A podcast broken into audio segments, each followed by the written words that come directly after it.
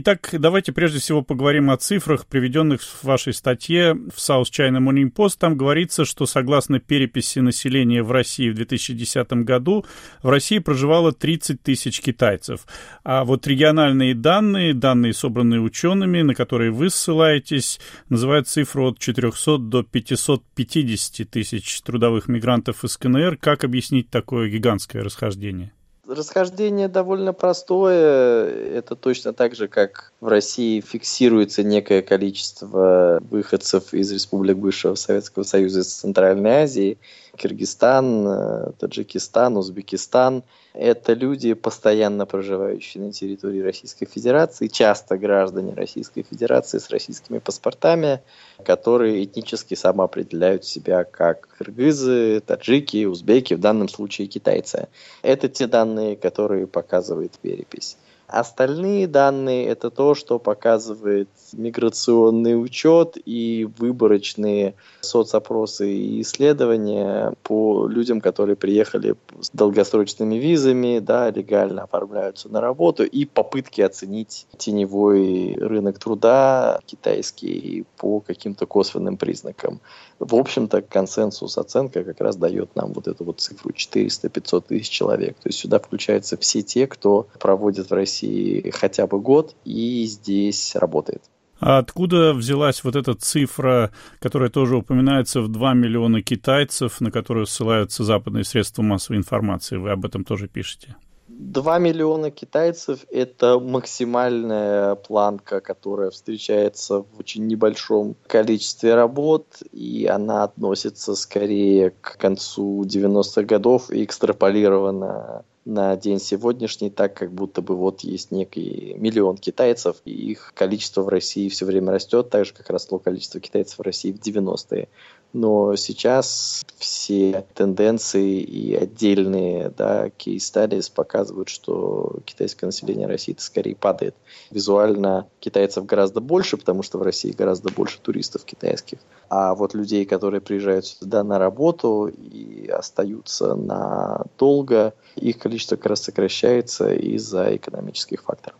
Но вот эти работы 90-х годов, о которых вы только что сказали, это научные работы или какие-то, может быть, конспирологические, журналистские публикации? Что это? Это научные работы, но дело в том, что, конечно же, отношение исследователя к материалу все равно влияет на те выводы, к которым он приходит. И тут совершенно дистанцироваться от своей позиции довольно сложно. И учитывая то, что все равно все эти оценки носят довольно приблизительный характер, получается вот такой вот э, разлет. Самая неверная цифра – это говорить о том, что вот у нас сейчас есть 2 миллиона китайцев, и через несколько лет их будет 10 миллионов, потому что, мол, в Россию идет огромный приток китайских инвестиций и китайской рабочей силы. Это берется несуществующая цифра, и с помощью несуществующей тенденции притока китайских инвестиций гигантских и рабочей силы экстраполируется в будущее. Так мы точно попадем в совершенно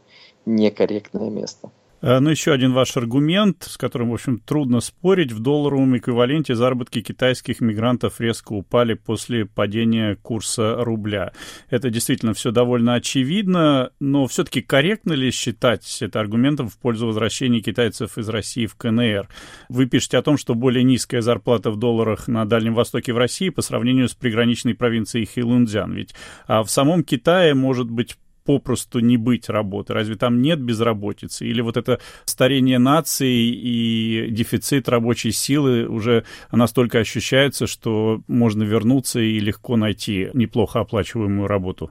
Хэйлунцзян и северо-восток Китая – это один из самых депрессивных э, регионов КНР. Да? Это старая промышленная база, которую правительство пытается накачать деньгами, и пока не очень получается. И там зарплаты выше, чем в Приморье, которое центр основной экономической активности. В Российском Дальнем Востоке зарплаты, конечно же, выше на Камчатке и Сахалине, но это в основном северные надбавки или нефтегазовые проекты типа Сахалин-2, где, конечно же, никаких китайцев нету. В самом Китае, в любом большом городе рынок труда сейчас испытывает нехватку кадров.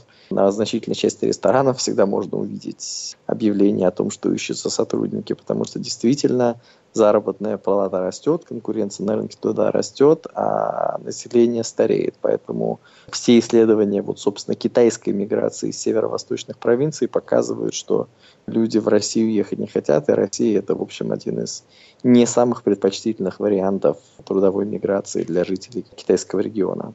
Еще один вопрос, может быть, он прозвучит э, для вас совсем дилетантский, но вы упоминаете о том, что китайцы хотят вернуться домой, и потому что им мешает языковой барьер, дискриминация, и вот э, слово «одиночество» тоже употребляется.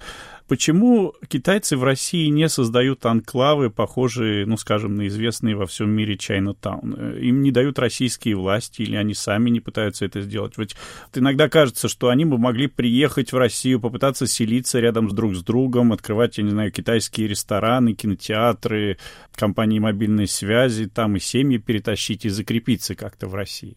Этого не дают российские власти делать. И это довольно осознанная и давняя политика. Это было китайские районы, там в том же Благовещенске и во Владивостоке, населенные китайцами. Мы наблюдали в период конца 19 начала 20 века, когда китайцев там было, в общем, немножко больше. Определенные попытки делались в 90-е годы, но власти это на корню пресекают. Относительно того, насколько это мудрая политика, можно спорить очень долго. Чайна-тауны есть э, в тех же США и в Японии и так далее. Никто их пока не захватывает, большую угрозу они не представляют. Та преступность, которая там происходит, в основном контейнируется внутри самого Чайна-тауна. Тем не менее, вот российская реальность именно такова, что компактные поселения создавать не получается, и это служит одним из барьеров для приезда китайцев сюда. А в своей статье вы делаете однозначный вывод, что желание Китая захватить российский Дальний Восток с помощью демографической экспансии – это миф. И все-таки Китай в последние годы расширяет свое влияние в самых разных регионах по разным причинам, но охватываются разные континенты, можно говорить в этой связи и об Африке, о Латинской Америке. Неужели, глядя на вот эти вот безжизненные, неосвоенные районы Сибири, Российского Дальнего Востока, у руководства Китая не возникает стратегического плана по усилению там своего влияния? Ведь это гигантские ресурсы, огромный простор для развития. Понятно, что это может быть план на очень э, дальнюю перспективу, но неужели его нет совсем? Слушайте, мы этого не знаем. Это все равно, что гадать о наличии у Путина страшного, коварного плана править миром, вступив в заговор с э, инопланетянами или русскими хакерами. До тех пор, пока мы не видим железобетонных фактов, мы можем говорить о каких-то явлениях и процессах, но о плане мы говорить не можем. В данном случае, естественно, плана никакого никто и не видел и никогда не увидит. Мы не видим этого в открытых работах китайских аналитиков. Мы не видим это в закрытых разговорах с китайскими аналитиками, которые правительство консультирует, потому что Китай прекрасно понимает, что на севере от него расположена ядерная держава, в которой, да, много природных ископаемых, но Китай их может купить.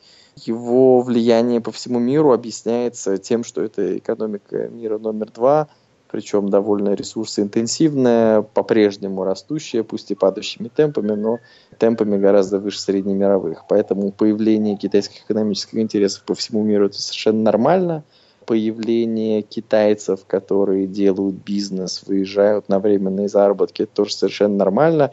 И здесь как раз Дальний Восток России выглядит как э, большая черная дыра, в которую китайских инвестиций гораздо меньше, чем э, могло бы быть и чем было бы нужно для того, чтобы этот регион развивать, потому что куда все эти прекрасные природные ресурсы денутся, да, их солить и сушить можно бесконечно, но потом поменяется технологический цикл.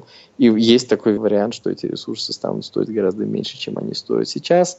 Вот, вопрос развития этих территорий стоит довольно остро, там, конечно, что-то происходит, но в нынешних условиях очень консервативного подхода к иностранным инвестициям, не только китайским, в условиях довольно плохого инвестклимата, который влияет и на желание местных инвестировать, и отсутствие местной инициативы, эти территории, по-моему, развиваются гораздо медленнее, чем они могли бы развиваться при более активной э, политике, которая бы учитывала риски, но не боялась бы вещей, которые не случаются или не могут случиться в силу объективных вещей.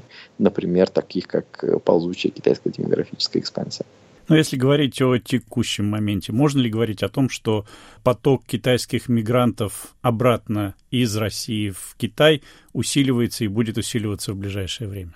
Я думаю, что он стабилизировался, вот судя по тем отрывочным данным, которые я встречаю в своей работе во время поездок на Дальний Восток. Видно, что те, кто хотел уехать, уехали в самые тяжелые 15-16 годы, когда эффект девальвации был самым заметным.